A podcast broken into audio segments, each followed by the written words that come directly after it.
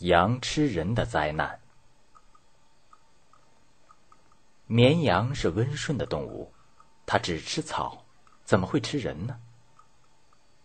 但这是发生在中世纪英国的真实事情。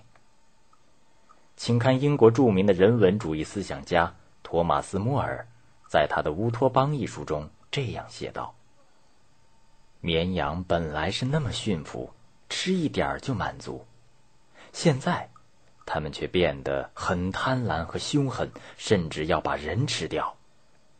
他们要踏平我们的原野、住宅和城市。这究竟是怎么一回事呢？原来，在十五世纪开始，随着新航路的开辟，海外贸易扩大了，人们对呢绒的需求日益增加，从而使得毛纺织业繁荣起来。毛纺织业的原料羊毛的价格也不断上涨。英国原本是一个传统的养羊大国，因为英国是岛国，气候温和，雨水充沛，草木茂盛，适合畜牧和养羊。英国农民几乎每户都以养羊为副业，为国内外呢绒工厂提供羊毛原料。现在。养羊业与农业相比，变得越来越有利可图。一些有经济头脑的英国贵族就开始投资养羊业。但养羊需要大片的土地做牧场，贵族们先是用篱笆把荒地或公共土地围起来做牧场，接着又把原来租种他们土地的农民赶走，甚至把他们的房屋拆除，把所有可以长草的土地。都圈站起来养羊，这就是英国历史上有名的圈地运动。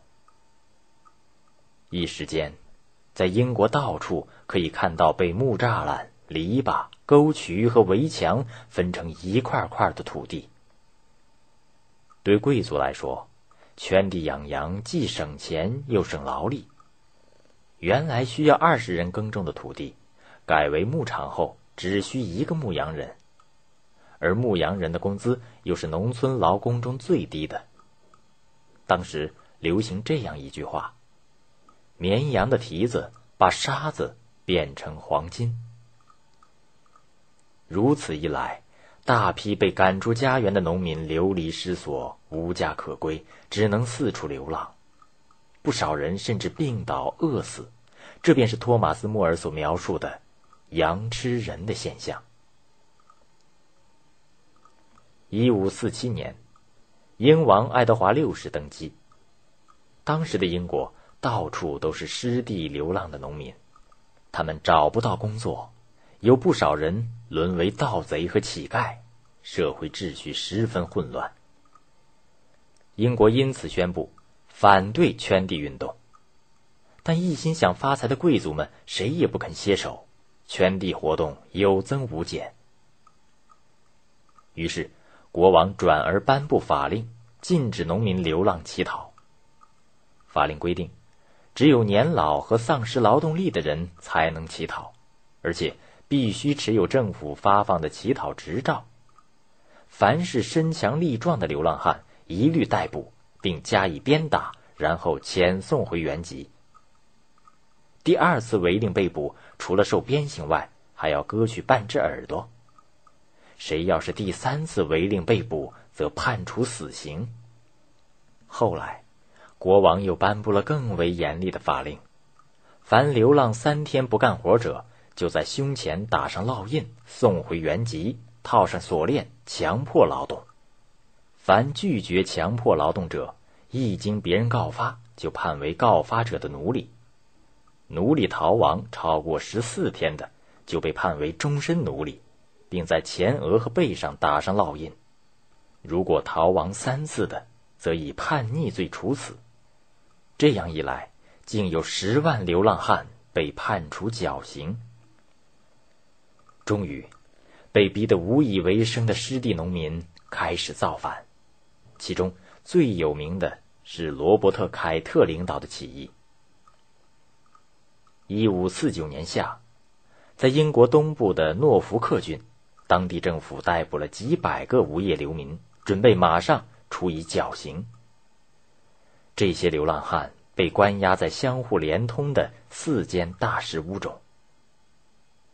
在被关押者中，有一个长得结实的年轻人，他就是罗伯特·凯特。他悄悄对身边的一个关押者说：“兄弟，看来这一两天之内，我们都要被处死。我认识你，你叫康世恩，是远近闻名的石匠。你年轻又有手艺，怎么就这样白白死了呢？”康世恩摇了摇头，无可奈何的说：“唉，这日子叫人怎么过呢？”家里的田被占了，又找不到活干，只好出来流浪。流浪又招惹谁了？竟然说我们是罪犯。兄弟，我已经约了几个人，准备今天夜里冲出去。几个人怕不行吧？依你说怎么办？罗伯特·凯特问道。依我看，我们几百个被关押的兄弟一起杀出去。反正待在这里也是等死，康神一咬牙说道：“好，我们去分头组织。”他们两人把暴动的想法告诉了众人。流浪汉们都觉得等死不如造反，于是大家纷纷想办法砸断了铁链。罗伯特·凯特和康世恩带头从屋顶的天窗中爬了出去，转到石屋的前院。趁两名看守不备，用石块砸死了他们，然后又找到钥匙，打开了石屋的铁门，放出了所有被关押的流浪汉。众人操起棍棒、石块，在罗伯特·凯特率领下，直扑诺福克郡兵器库，夺取了许多武器，又向诺福克郡首府进军。罗伯特·凯特的起义队伍不断壮大，沿途有大批失业工人。破产手工业者参加。到七月初，队伍迅速扩大到两万人，起义队伍势如破竹。到七月底，就攻占了诺福克郡首府诺里继承。凯特宣布废除圈地，还地于民。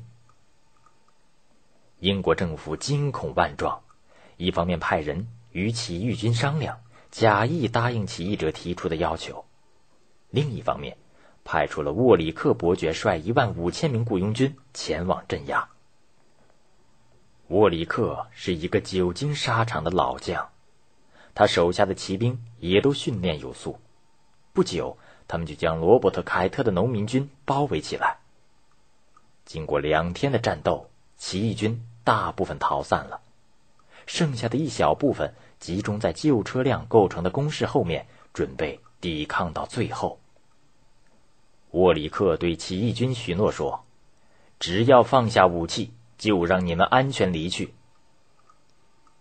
凯特最后率领残余部队停止了抵抗，但他们全部被抓了起来。